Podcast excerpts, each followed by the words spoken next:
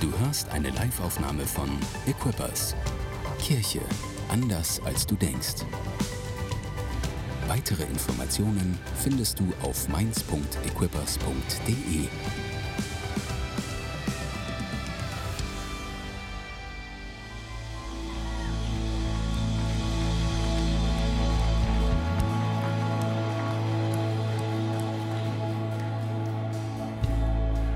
Jesus ist hier, um zu wirken in deinem Leben. Das glaube ich so sehr. Er ist nicht aufgehalten von Kontaktbeschränkungen oder sonst irgendwas, sondern Gott ist hier und er möchte wirken in unserem Leben. Und hey, lass uns doch noch für einen, für einen Moment in dieser Atmosphäre bleiben, in der wir Gott suchen. Äh, ich will heute mal anfangen direkt mit dem Wort Gottes. So, ich will direkt das vorlesen.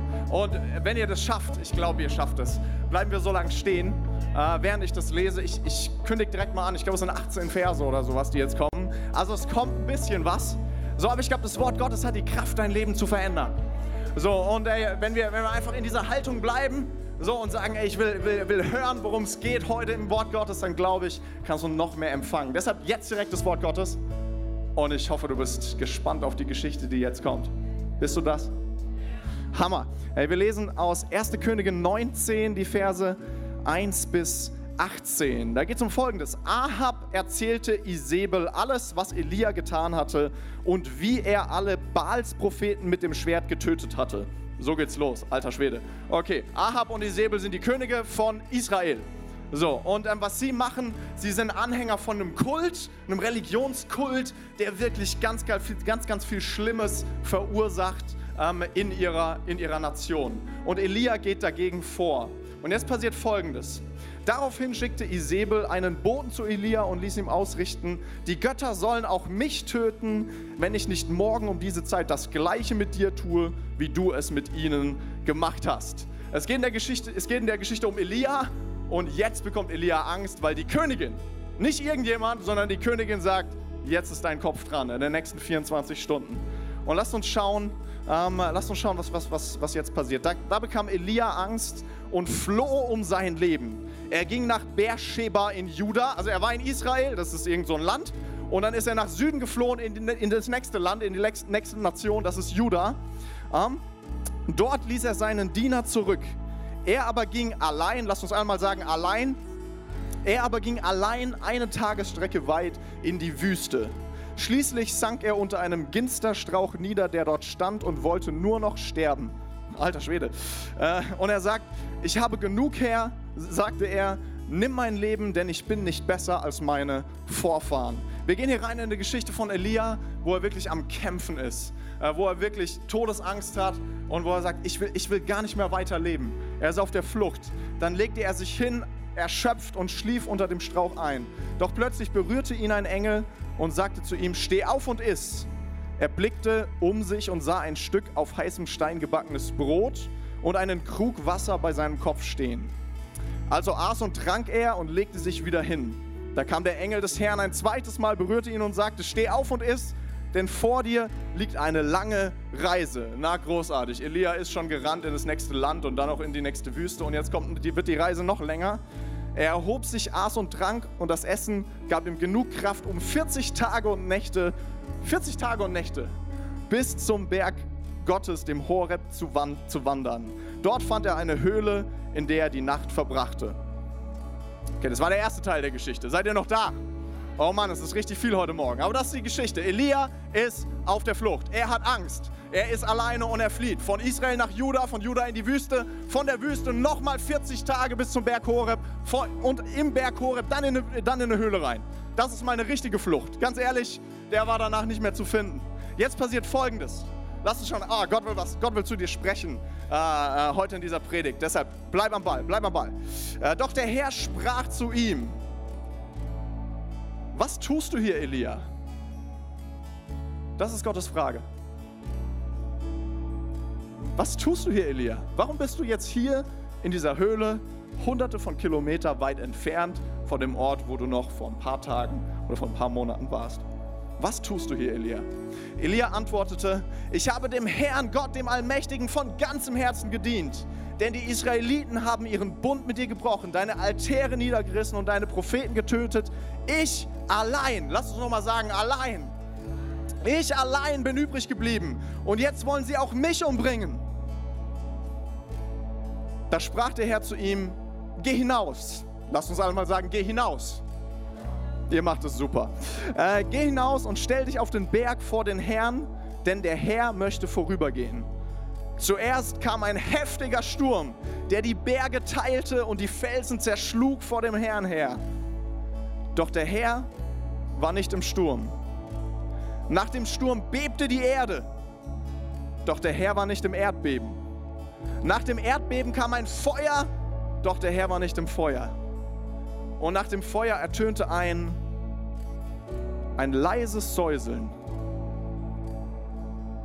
Als Elia es hörte, zog er seinen Mantel vors Gesicht, ging nach draußen und stellte sich in den Eingang der Höhle. Eine Stimme sprach, was tust du hier, Elia? Zum zweiten Mal. Jetzt kommt Elias Antwort. Es ist genau dieselbe Antwort. Genau dieselbe. Ich habe dem Herrn Gott, dem Allmächtigen, dem ganzen, mit ganzem Herzen gedient. Die Israeliten haben den Bund gebrochen, Altäre niedergerissen, Propheten umgebracht. Ich allein, ich allein bin übrig geblieben. Und jetzt wollen sie auch noch mich umbringen. Jetzt kommt die Antwort Gottes. Da sprach der Herr zu ihm, geh zurück. Ich liebe manchmal die Bibel so, weil Elia ist auf dem Weg, auf der Flucht von Israel nach Juda, von Juda in die Wüste, von Wüste zum Berg Horeb, vom Berg Horeb in die Höhle. Und was ist Gottes Botschaft? Geh zurück. Geh zurück. Geh zurück auf dem Weg, den du gekommen bist, durch die Wüste nach Damaskus. Wenn du dort bist, salbe Hazael zum König von Aram, dann salbe Jehu, den Sohn Nimschis, zum König von Israel und salbe Elisa, den Sohn Schaffats aus Abel Mehola oder sowas, an deiner Stelle zum König oder äh, zum Prophet. Mal bis hierhin. Das ist die Geschichte, über die ich sprechen will in den nächsten paar Minuten. Über einen Mann, der auf der Flucht ist und dem Gott begegnet, in seiner Einsamkeit, in seinem Alleinsein. Und ich glaube, dass Gott zu dir und zu mir spricht. Zu mir hat er schon gesprochen. Ich denke seit vier Tagen über diese Bibelstelle nach und ich will dir was sagen. Ich bin so dankbar, ähm, äh, was, was, was Gott mir gezeigt hat für mein persönliches Leben. Äh, und ich glaube, Gott will dir Dinge, über, äh, will dir Dinge offenbaren heute an diesem Tag. Deshalb lass uns noch ein kurzes Gebet sprechen. Heiliger Geist, wir danken dir, dass du hier bist mit deiner Kraft und dass du uns füllen willst und ermutigen willst, jetzt in diesem Moment. Wir sind bereit zu hören, was du vorbereitet hast. Danke, dass du hier bist, um uns zu dienen, Herr. Amen. Amen. Ihr Lieben, yeah, Hammer. Da nehmt sehr, sehr gerne Platz. So cool, dass ihr hier seid. Ihr habt es geschafft. 18 Verse hinter euch gebracht. Falls du so ein Bibel, falls du sagst, ich will jeden Tag die Bibel lesen, das war so viel für heute, hast du schon gemacht. Großartig, oder? Hey, habt ihr einen Applaus für die Band? Die haben auch hier super unterstützt hier, damit ich gut durch diese Bibelstelle durchkomme. Mega. Ähm, falls du mich nicht kennst, stelle ich mich noch ganz kurz vor. Ich bin Lukas, äh, bin äh, 28 Jahre alt, bin verheiratet mit Susanna. Wir haben einen kleinen Sohn, der heißt auch Elia. Man schreibt den aber anders als den Elia da.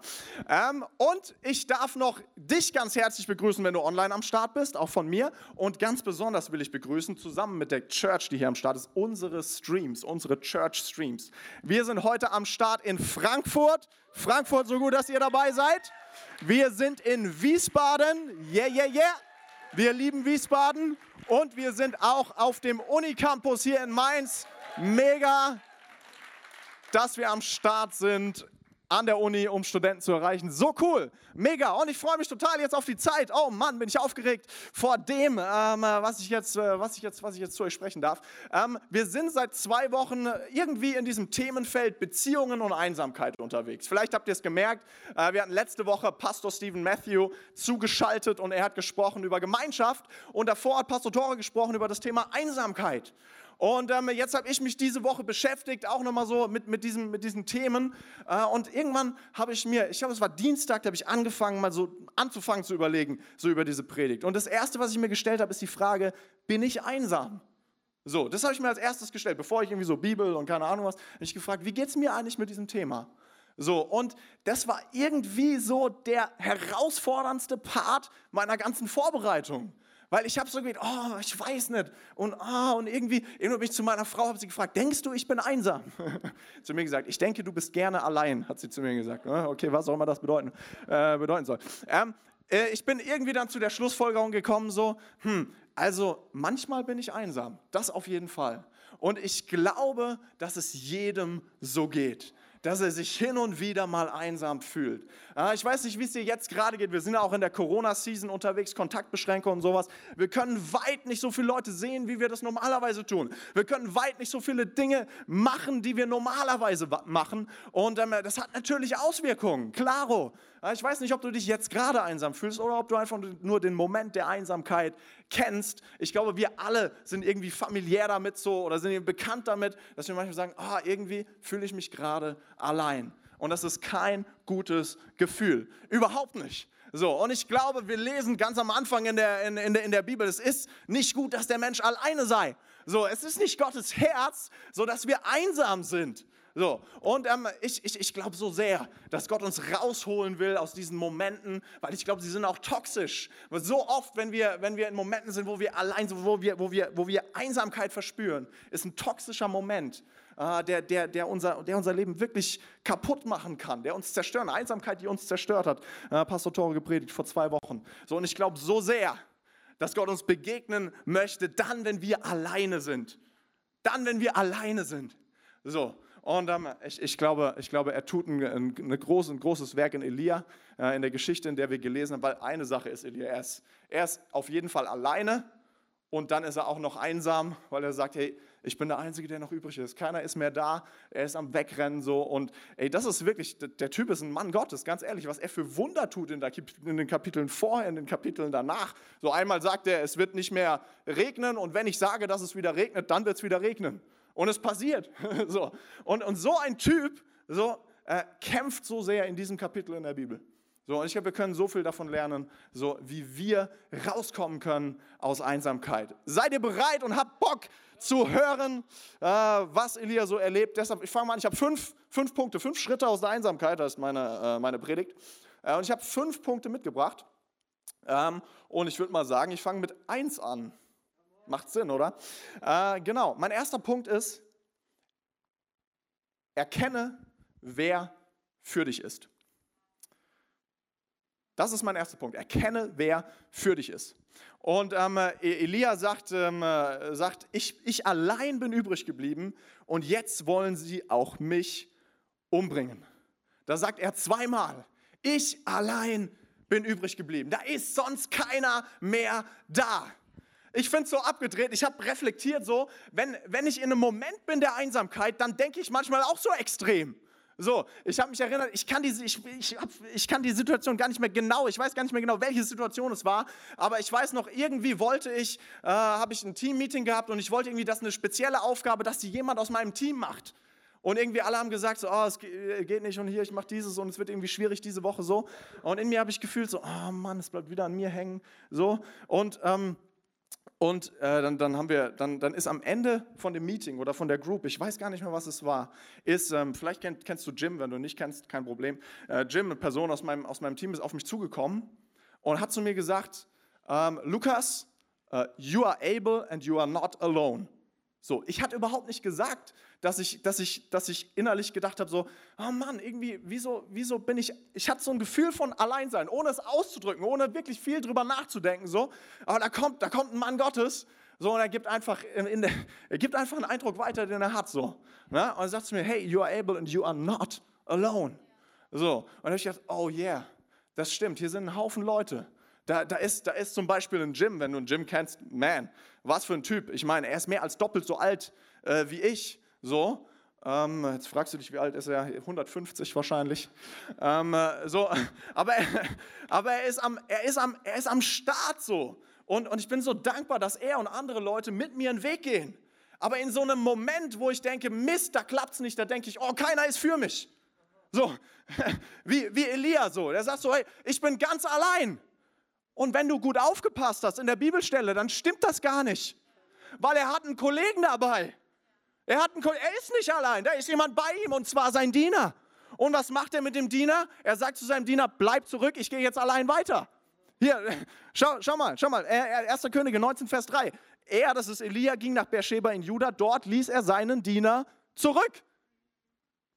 Ich glaube, so oft denken wir, ich bin allein, weil gerade keine Person da ist oder weil wir gerade ein Problem haben und dann machen wir es zu so einem großen Ding, oh, keiner ist für mich. Und es ist so oft so weit weg von der Realität, weil wir immer nur das sehen, was wir nicht haben, statt das zu erkennen, was da ist. Das ist so ein großes Problem. Ganz ehrlich, du bist gesegneter, als du glaubst. Unsere Herzen sind so darauf ausgerichtet zu sehen, was wir nicht haben. Und so oft glauben wir, hey, ich habe ich hab Fülle, ich habe Erfolg, ich habe dieses und jenes, wenn ich nur diese Beziehung habe oder wenn nur dieses oder jenes gut funktioniert und gut läuft. Und wir, wir erkennen nicht, was schon da ist. Und wir kennen die Möglichkeiten nicht, die schon da sind. Wir kennen nicht die Menschen, wir, wir erkennen nicht, welche Menschen für uns sind. Das sind so viele Menschen mehr für dich, als du glaubst. So viel mehr. Und da ist so eine Lüge in deinem Kopf, die dir sagt, alle sind gegen mich. Und du übersiehst die Menschen, die dich. Hey, wenn wir, wenn wir nur ein bisschen von der Energie, die wir einsetzen dafür, äh, zu sagen, oh, ich wünsche mir so, so sehr, dass diese Person mich mag, wenn wir ein bisschen von dieser Energie wegnehmen und sie fokussieren auf Menschen, die schon für uns sind. Das kann so viel verändern in deinem Leben. Oh Mann, wir suchen nach, nach, nach Leuten, oh, bitte, oh, wenn, wenn er mich nur mag, wenn er mir nur folgt, äh, wenn er mich, mein, mein Bild liked, wenn er nur dieses und jenes macht, da geht so viel Energie drauf. Und außenrum sitzen so viele Leute, die gerne einen Weg mit dir gehen würden und du lässt sie zurück. Man, ist das ein guter Punkt. Man, wie, was für Beziehungen habe ich schon verpasst, weil ich gedacht habe, oh, ich glaube, wir passen nicht so zusammen. Oder vielleicht ist die Person ein bisschen langweilig oder keine Ahnung, was du denkst. Wie viele Möglichkeiten hast du schon verpasst, starke Beziehungen zu bauen, weil du dich fokussiert hast auf irgendeinen Blödsinn? Ach, ich bin gut drauf heute. Und ich habe auch noch genug Zeit für vier andere Punkte. Hammer. Aber mir fällt noch was ein. Ähm, Jesus, das ist spannend.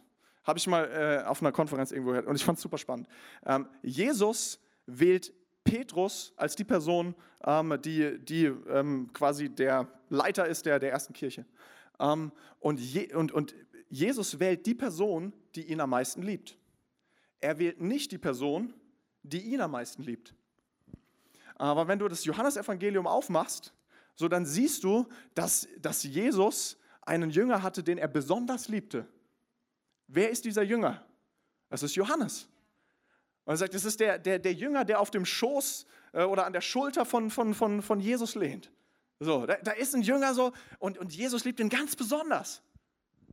Aber Jesus wählt nicht den Jünger, den er am meisten liebt. Er wählt den, der ihn am meisten liebt. Er wählt diesen Petrus, der sagt, was, wenn ich nicht zu dir gehöre? Äh, ich gehöre nicht zu dir, wenn du nicht meine Füße wäscht. Dann wasch mich ganz. Dann den Kopf und die Füße und die Hände und den Bauch und die Schulter und den Nacken. Dann alles. Hey, lass uns umschauen und den, den Diener finden, der sagt, ich will an deiner Seite sein. Das ist der Diener, der Diener von, von Elia. Das ist nicht ein Sklave oder sowas, sondern der ist aus freien Stücken da. Das ist derselbe Diener, der ein, zwei Kapitel vorher den Elia rausschickt äh, ans, ans Wasser und sagt: Hey, schau, ob da eine Wolke ist, weil wenn eine Wolke kommt, dann kommt der Regen. Das ist derselbe Mann. Das ist einer, der sich frei entschieden hat zu sagen: Ich will mit Elia mitgehen. Ich will ihm dienen. Ich will von ihm lernen. Ich will mit ihm am Start sein. Deshalb, hey, lasst uns schauen nach den Menschen, die für uns sind. Ist das ein guter Punkt? Jawohl, ich habe noch vier andere und die sind alle gut. Ich habe heute ausnahmsweise habe ich die, die schlecht waren, die, die mache ich nicht. Ich mache nur die guten. Äh, zweiter Punkt. Bereit für einen zweiten Punkt? Mein zweiter Punkt heißt, sei echt. Ein Schritt aus der Einsamkeit ist, wenn du sagst, ich will echt sein. Nicht fake, sondern echt. Und ich will es mal so sagen, Elia ist echt äh, in dieser Bibelstelle. Er ist nicht gerade hyper reflektiert, äh, auch nicht theologisch astrein oder äh, sachlich und gewissenhaft. Er ist ganz schön emotional. Aber eine Sache ist er, er ist echt. Und er sagt, ich habe genug her. 1. Könige 19,4. Ich habe genug. Nimm mein Leben, denn ich bin nicht besser als meine Vorfahren. Das muss alles mal raus. So. Und äh, was, ich, was, ich, äh, was ich auch mag an der Bibel, ich mag besonders die Psalmen. Ich mag viele Bücher, eigentlich, ah, es gibt so viele gute Bücher. Aber die Psalmen, die sind irgendwie, was ich mag an denen, die sind auch jetzt nicht unbedingt immer so sachlich und keine Ahnung, erklären die jetzt nicht die Grundlagen der Theologie oder sowas, sondern sie sind sehr, es sind, es sind, es sind Menschen, die kämpfen und die, die, die beten, die eine Beziehung leben zu ihrem Gott. So, und es ist super echt. So, es ist manchmal so echt, dass ich mir denke, das hast du nicht wirklich da jetzt aufgeschrieben. Da gibt es einmal so eine Stelle, da, da steht, glücklich ist der, der die Kinder meiner Feinde an den Mauern zerquetscht. So, ich denke so, what, was? So, das ist doch nicht dein Ernst. So, und da geht es auch nicht darum, dass das irgendwie richtig ist. Es geht nicht in dieser Stelle nicht darum, dass das richtig ist. Es geht darum, dass da ein Mensch am Kämpfen ist. Der ist richtig sauer, der ist richtig verzweifelt. Der hat nicht recht, aber er ist echt. Und es braucht es so sehr. Aber ich will dir was sagen, Gott kann nicht dein Image segnen. Er kann nur dich segnen. Leute wollen auch nicht, auch nicht befreundet sein mit einer perfekten Fake-Person, sondern mit einer Person, die echt ist. Mit einer Person, die die Schwierigkeiten hat, die durch Stürme hindurchgeht, die manchmal nicht weiß, wie es weitergeht. Das baut eine tiefe Beziehung. Und das ist das, was Gott segnen kann. Bestimmt erinnert ihr euch an die Geschichte von, von, von Jakob. Jakob ringt mit Gott. Und Jakob, es bedeutet der Betrüger. Sein Name bedeutet der Betrüger. So, und in diesem Kampf, da kommt Gott zu, zu Jakob und er fragt ihn, was ist dein Name? Und Jakob sagt, ja, ich bin ein Betrüger. Das ist, was ich bin. Und dann sagt Gott, ab heute wirst du Israel heißen. Der, der mit Gott kämpft. Ich gebe dir einen neuen Namen, weil du echt bist. Kann ich etwas drehen? Und so ist es auch in den Psalmen. So oft fangen die an mit, oh, ich habe keinen Bock mehr und Gott, warum hast du mich verlassen und dieses und jenes. Und irgendwann kommt der Switch und die Person fängt an, Gott zu preisen und sie fängt an zu erkennen, wer Gott ist und was Gott getan hat in ihrem Leben. Und da kommt der Turnaround und von echt kommt auf einmal zu gesegnet. Oh Mann, das ist einer der Punkte, die, die ich wenigstens schon ein bisschen gelernt habe. Ich habe früher immer Groups gemacht und ich habe die Leute vollgehauen mit Inputs. So, so wie jetzt, ich mache das auch gerne. Ne? ja, fühlt sich an wie Sport machen. Ähm, aber irgendwann habe ich gemerkt, irgendwann, irgendwann habe ich, hab ich angefangen, ich glaube, Pastor Tore, was er gesagt hat, baut einfach Beziehungen. Und ich habe angefangen, einfach zu, zu reden ähm, mit den Leuten, wie es uns geht wie es mir geht. Ähm, am Dienstag eine Group gehabt, auch über das Thema Beziehungen und Einsamkeit und haben ein paar Sachen gesagt, mit denen ich zu kämpfen habe. Und, und ich will dir sagen, jedes Mal, wenn wir so einen Austausch haben, es ist so viel besser, als äh, wenn ich hier nochmal fünf Punkte mache da, darüber, wie toll, keine Ahnung, Gott ist oder was weiß ich. Das ist er immer noch. Ähm, aber es ist so viel powervoller, wenn wir echt sind. Ey, es sind direkt zwei Sachen passiert. Als ich echt war, die erste Sache, die passiert, du gibst anderen Leuten den Raum, auch echt zu sein. Weil wir alle haben die Hosen voll, davor zu sagen, dass wir Probleme haben. Aber wenn da einer ist, der sagt, damit habe ich zu kämpfen, dann sagt die andere, oh ja, ich habe mit etwas Ähnlichem zu kämpfen. Und bam, auf einmal, auf einmal hast du eine Atmosphäre und eine Kraft in, diesem, in, in, in dieser Gruppe am Start. Ich bin am Ende haben wir noch gebetet so und ich bin aus der Group raus und habe gedacht, boah, das hat mir so gut getan. Oh Mann, zum Glück bin ich der Leiter von der Group, weil wenn ich der Leiter nicht gewesen wäre, dann hätte ich meinem Leiter geschrieben und gesagt, heute geht es mir nicht gut, kann leider nicht kommen. Und dann hätte der Leiter zurückgeschrieben, ah, das verstehe ich, voll schade, hoffentlich klappt es beim nächsten Mal. Wie viele solcher Konversationen hast du schon gehabt in deiner Group, bist nicht gekommen, weil es dir schlecht geht?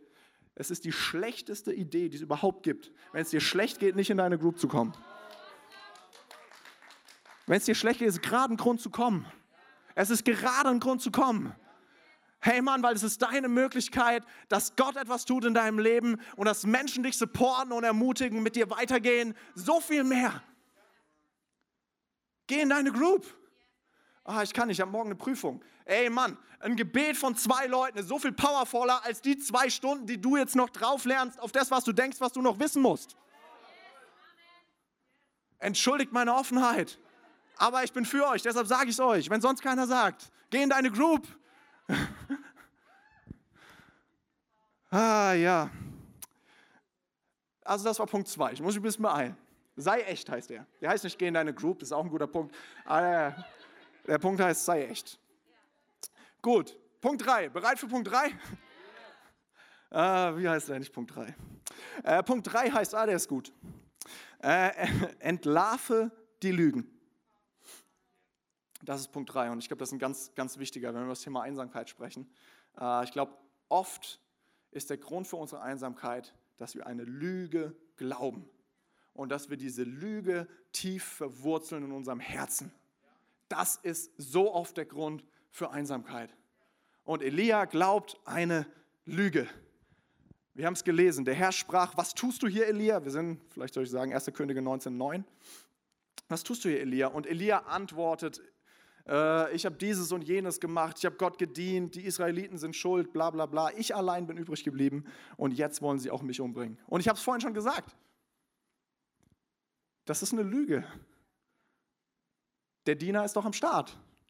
So, und wenn du ein bisschen den Kontext liest und sowas, dann wirst du auch merken, so, da sind noch mehr Leute. Da ist noch ein Typ, mit, der heißt Obadja, so, der hat 100 Propheten des Herrn in Höhlen versteckt. So, die sind auch noch am Start. Dann flieht er nach Juda. Juda, die sind auch wenigstens noch einigermaßen dran am Herzen Gottes. So, das, das sind Leute. Das sind, okay, es ist echt nicht die Mehrheit. Das muss man schon ehrlich sagen. So, aber das sind Leute. Und weißt du, hier ist, hier ist die Sache. Ähm, oft, oft glauben wir eine Lüge und sie wird größer in unserem Herzen. Manchmal, ähm, ich mache selbst eine Group und ich bin noch in, in einer Group von, äh, von Pastor Tore. Äh, und ähm, jetzt bin ich, äh, bin ich meistens in Leitermeetings, so langsam ändert sich das, das ist eine gute Sache. Ähm, aber meistens bin ich immer der Jüngste. So, und manchmal bin ich in, in Meetings und in Groups und ich denke mir so, also normalerweise denke ich es nicht, aber wenn ich einen schlechten Tag habe äh, und wenn irgendwie Sachen schiefgelaufen sind, so, dann denke ich manchmal, ach, so richtig gehöre ich nicht dazu, glaube ich. Die sind alle so ein bisschen älter. Ach, heute sind auch alle gut drauf, alle reden, oh, ich sage nichts. So, ach, so richtig gehöre ich nicht dazu. So, zu 99 Prozent meines Lebens glaube ich das nicht. Aber zu einem Prozent, da glaube ich das. So, und da gibt es genauso Dinge in deinem Leben.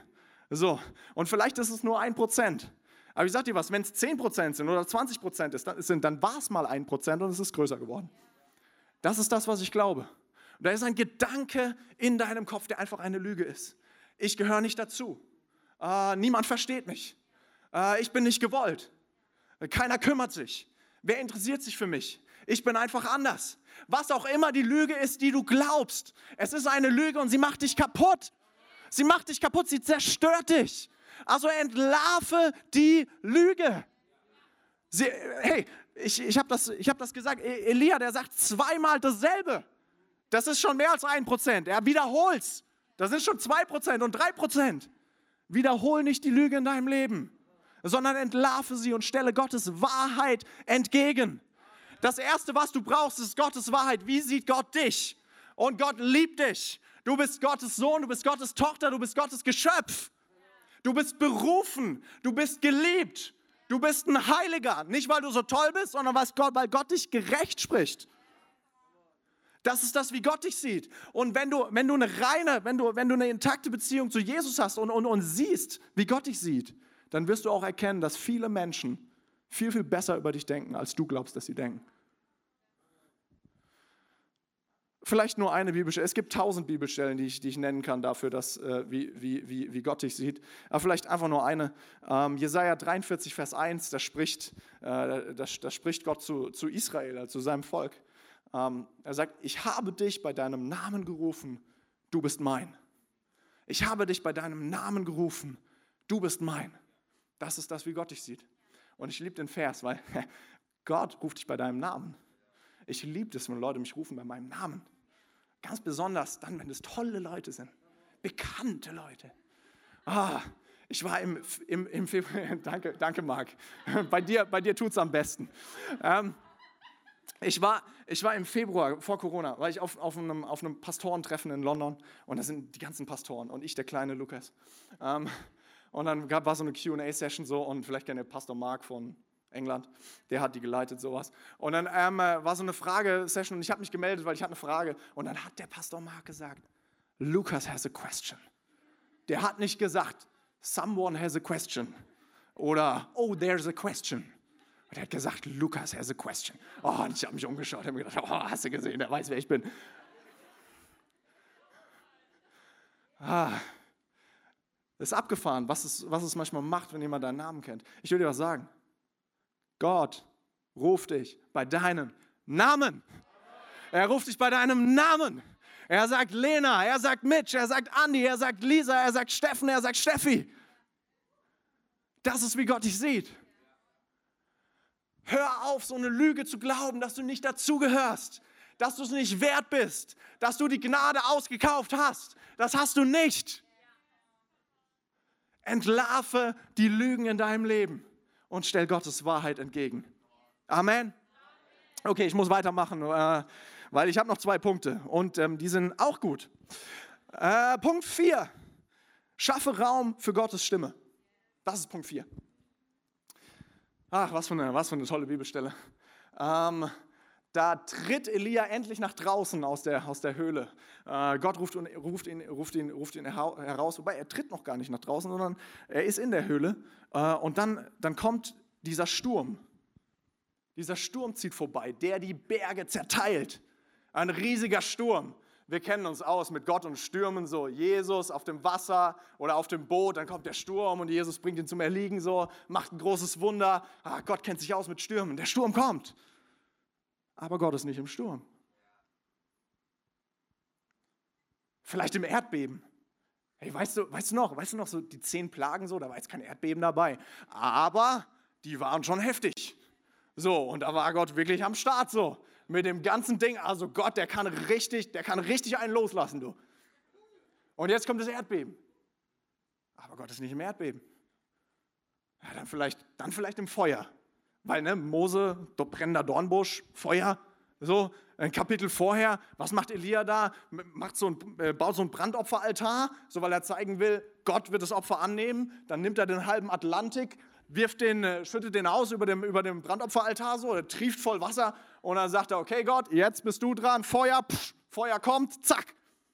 Oh, Gott und Feuer, das ist eine richtig gute Sache. Aber er ist nicht im Feuer. Und dann kommt dieses, dieses Säuseln, was für ein Wort, ey. Dann kommt dieses sanfte, dieses leise Säuseln. Und Elia sagt, oh, jetzt ist es soweit. Mantel raus, und er geht nach draußen. Und weißt du, wenn wir bei Einsamkeit und bei Alleinsein sind, ah, dann ist eins unserer größten Herausforderungen, dass wir unser Alleinsein, was immer wieder vorkommt, wir überdecken es mit Lärm. Wir überdecken es mit Feuer und wir überdecken es mit Erdbeben und wir überdecken es mit Stürmen. So oft, wenn wir einsam sind, was wir nicht machen, ist, wir suchen nicht diese leise Stimme Gottes, sondern wir überlegen uns, ach, wie, wie kann ich das irgendwie, wie kann ich dieses Scheißgefühl, sorry, wie kann ich dieses Scheißgefühl loswerden? Vielleicht durch Netflix, vielleicht durch Social Media, vielleicht durch mehr Arbeiten, vielleicht durch einen romantischen Film, vielleicht durch hm, einen Porno, vielleicht durch was weiß ich. Hey, es ist so oft, wenn wir uns einsam fühlen, wir, wir, wir suchen nach irgendwas, was diese Stille zunichte macht. Wir suchen nach irgendwas, was uns, was uns, was uns irgendwie da rausholt. Und wir können all diese Sachen machen oder nicht machen. Und irgendwie danach denken wir so, ja, aber die Leere ist nicht weg. Kennst du das Gefühl? Machst so einen freien Tag, so endlich mal nichts machen, den ganzen Tag lang, 17 Stunden Netflix und denkst dir danach, oh, irgendwie fühle ich mich mindestens genauso schlecht wie vorher. So. Und wir versuchen es zu überdecken mit Lärm. Oh, Pastor Tore hat in einem Leitermeeting gesagt, letzte Woche oder so, mach einsam sein zu allein sein und allein sein zum Gebet. Weil wenn du allein bist, bist du noch nicht einsam. Wenn du allein bist, ist eine Chance, dass Gott zu dir spricht. Ist eine Chance, dass du Gott erlebst. Ist eine Chance, dass er etwas bringen will in dein, in dein Leben hinein. Dass er zu dir redet und sagt, was machst du hier? Welcher Lüge hörst du gerade zu? Hallo? Was machst du hier? Gott liebt es, Fragen zu stellen. Paulus, Paulus ist unterwegs, äh, ähm, oder Saulus damals noch. Er verfolgt die Christen. Er begegnet, er begegnet Jesus und Jesus stellt eine Frage. Saul, Saul, warum verfolgst du mich? Hallo? Warum verfolgst du mich? Und die Leute hören die Stimme nicht, sie hören nur ein Geräusch und sehen ein Licht. Nur er hört die Stimme. Saul, Saul, warum verfolgst du mich? Und da ist Elia allein in der Höhle und nur er hört diese Stimme. Was machst du hier? Welcher Lüge glaubst du gerade? Und ich will dir sagen, Gott möchte zu dir sprechen, in deine Alleinsamkeit hinein, in deine Stille hinein. Nimm die Stille als eine Chance, Gott zu begegnen, weil er etwas tun möchte in deinem Herzen, in deinem Leben, dich heilen, dich gesund machen, dir zu zeigen, das ist die Lüge, das ist meine Wahrheit. Schaffe Raum für Gottes Reden. Amen. Einen Punkt schaffe ich noch. Letzter Punkt. Tritt hinaus in deine Berufung. Das ist der letzte Punkt. Zwei Bibelstellen dazu. Wiederholung, Elia, 1. Könige 19, Vers 11. Da sprach der Herr zu ihm. Was sagt er in der Höhle? Er sagt, geh hinaus. Geh hinaus. Und dann sagt Gott am Ende zu Elia, geh zurück. Geh zurück auf dem Weg, den du gekommen bist und salbe den zum König, den zum König und den zum Propheten. Gott sagt nicht, deine Verfolger sind nicht mehr da, du bist jetzt sicher oder sonst irgendwas, sondern Gott sagt zu Elia, geh in deine Berufung. Was machst du hier? Du bist ein Prophet. Und deine Berufung ist nicht in der Höhle zu sein, sondern es ist zu den Königen zu gehen. Was für ein Kontrast. Er ist in der Höhle, er ist versteckt. Und Gott sagt zu ihm, geh zu den Königen. Dazu bist du gesandt. Und ich will dir sagen, für, für all die Punkte, die ich genannt habe, alle vier, alle fünf, brauchst du eine Sache, du brauchst Mut. Du brauchst Mut, aus der Höhle hinauszutreten. Du brauchst Mut zu sagen, ich gehe zurück. Ich versink nicht in der Lüge, ich lasse ihn nicht groß werden, sondern ich gehe nach draußen. Ich gehe einen Schritt raus in meine Berufung, weil Gott hat mich nicht dafür berufen, in der Höhle zu versauern, sondern er hat mich berufen zu Größerem.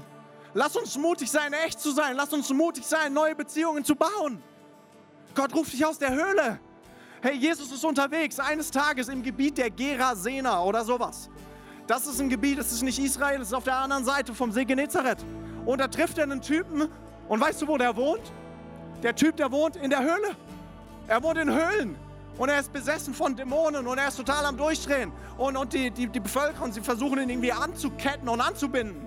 Aber er reißt sich immer wieder los. Und er ist zu Hause in den Höhlen. Und dann kommt Jesus. Und Jesus kommt und sagt, und, er, und befreit ihn. Und er heilt ihn. Und der Mann ist ein neuer Mensch. Und dann sagt er zu Jesus, Jesus, lass mich mit dir gehen auf die andere Seite des Sees. Ich will mit dir gehen. Und Jesus sagt, nein, ich sende dich in die zehn Städte auf der anderen Seite dieses Sees. Da, wo ich nicht sein werde. Ich habe einen Auftrag für dich. Ich habe eine Berufung für dich. Geh in die zehn Städte und erzähle davon, was ich getan habe in deinem Leben. Er ruft ihn aus der Höhle in die Städte. Und würde sagen, Gott ruft dich aus der Höhle in die Städte, aus der Höhle zu den Königen. Jesus ist in Bethanien. Und da ist eine Trauerfeier, weil einer ist gestorben. Und wo liegt er? Er liegt in der Höhle. Lazarus liegt in der Höhle. Und Jesus geht zu dieser Höhle und er sagt, Lazarus, komm heraus. Komm heraus. Du bist nicht dafür berufen zu sterben, du bist dafür berufen zu leben. Komm heraus aus der Höhle. Hey, da ist der, da, da ist der Tag, der Tag nach Karfreitag. Da kommen die Frauen zur Höhle. Sie kommen zur Höhle und sie sagen, wo ist er? Und die Engel sagen, den, den ihr sucht, er ist nicht mehr hier. Er ist nicht mehr in der Höhle. Ihr findet ihn nicht in der Höhle. Er ist rausgegangen aus der Höhle. Er ist auferstanden von den Toten. Er hat den Tod besiegt. Er hat es möglich gemacht, dass Menschen in Frieden mit Jesus leben können. Geh aus der Höhle. Aus der Einsamkeit in deine Berufung. Ich glaube, Gott ruft dich zu mehr. Und ich würde gerne, ich würde gerne dafür beten, dass der Heilige Geist dich berührt, jetzt in diesem Moment, mit Kraft, mit Mut, zu sagen, ich will nicht bleiben, wo ich bin. Ich will rausgehen aus der Höhle. Und der Heilige Geist wird kommen mit neuer Kraft für deinen Tag, für deine Woche, für dein ganzes Leben. Wenn du sagst, das brauche ich, heb einfach deine, deine, deine Hand nach oben als ein Zeichen dafür, dass du den Heiligen Geist einleitest, zu kommen und zu wirken in deinem Leben. Lass uns aufstehen. Das, das ist besser. Lass uns aufstehen. Und ich will ein Gebet sprechen. Und der Heilige Geist wird wirken in deinem Leben. Jesus, wir danken dir dafür. Wir danken dir dafür, dass wir dich kennen dürfen. Wir danken dir dafür, dass wir in Beziehung leben zu dir. Wir danken dir dafür, dass du die Macht hast, alle Lügen in unserem Leben zu vernichten. Dass du uns die Kraft gibst, die Power gibst, nach draußen zu gehen. Und Heiliger Geist, ich bete jetzt dafür, dass du kommst mit deiner Kraft. Der Geist der Kraft, der Liebe und der Besonnenheit. Und ich bete, dass du kommst mit Kraft, mit Liebe, mit Besonnenheit, mit Klarheit, dass du unsere Herzen überflutest jetzt in diesem Moment. Danke, dass du wirkst. Danke, dass du uns füllst mit mehr von deiner Wahrheit. Wir preisen dich. Danke, dass du hier bist. Danke, Jesus.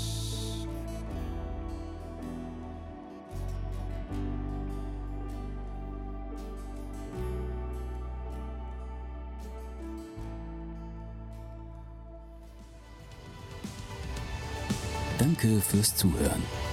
Weitere Informationen findest du auf mainz.equippers.de.